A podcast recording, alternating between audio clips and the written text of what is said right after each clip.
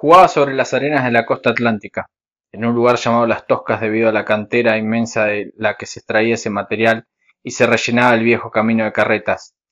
En eso inició la exploración con la pala de color rojo.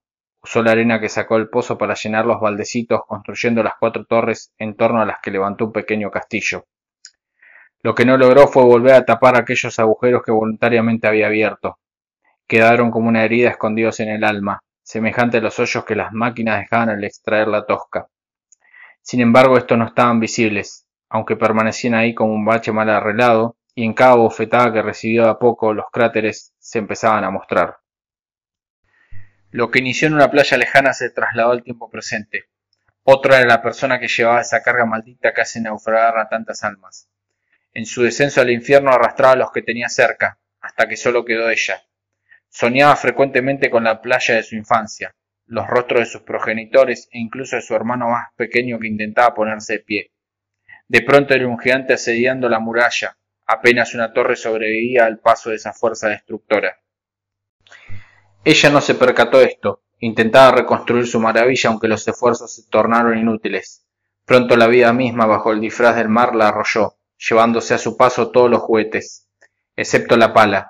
En ese punto sobre el escenario solo estaba Laura abrazando los restos de una parte de la existencia que le había sido arrebatada. Los granos de arena se escurrían en el mismo lugar que las lágrimas, generando ese vacío en el que ella deambulaba pese a mostrar otra máscara ahí afuera. Nada podía hacer sospechar la oscuridad en las profundidades. La bestia que las echaba en tanto veía hacia los médanos e intentaba reparar su pérdida. De repente en una de las tantas noches largas notaba el peligro que la amenazaba, el que mutaba para la ocasión y la jalaba rumbo a la vorágine.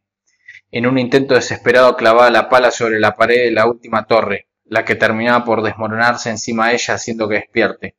En otros momentos la imagen era la de un largo pasillo, un corredor cuyas luces empezaban a apagarse excepto la que pendía sobre su cabeza. A donde fuera ese foco estaba iluminando, una suerte de lupa colocada encima de ella.